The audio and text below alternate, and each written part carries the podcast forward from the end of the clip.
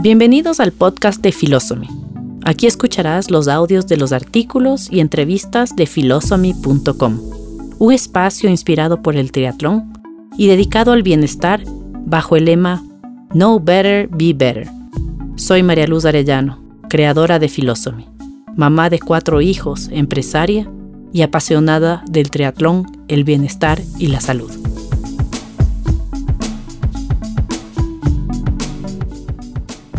Hoy te invito a explorar mi dimensión buscadora con el tema Miedos, venciendo el temor a fracasar.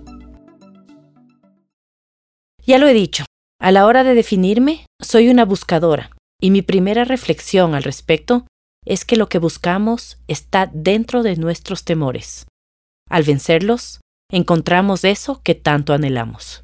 Y si de miedos hablamos, uno de los grandes es el miedo a fracasar, a fallar, esa sensación es solamente el ego que sufre en el fracaso. Y a pesar de que es ese ego el que nos hace quienes somos, no podemos permitir que sea él el que dirige el show.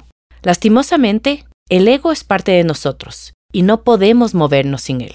Lo que sí podemos hacer es dejar en claro que podemos permitirle deliberadamente estar a nuestro lado con la condición de que no puede tomar decisiones. El ego busca recompensas, a diferencia de nuestra alma, que busca paz. Ahora preguntémonos, ¿qué haríamos si supiéramos que no podemos fallar? ¿Qué haríamos a pesar de saber que podríamos fracasar? ¿Qué amamos y disfrutamos tanto hacer que las palabras éxito y fracaso son irrelevantes? Lo que aprendemos del éxito y del fracaso es que no importan los resultados. Ellos no definen quiénes somos. Somos el esfuerzo, somos la suma de buenas intenciones.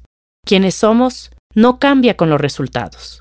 No somos lo que nos sucede, somos lo que decidimos hacer con lo que nos sucede. Ambas caras de la moneda nos llevan a encontrar y revelar la mejor versión de nosotros mismos.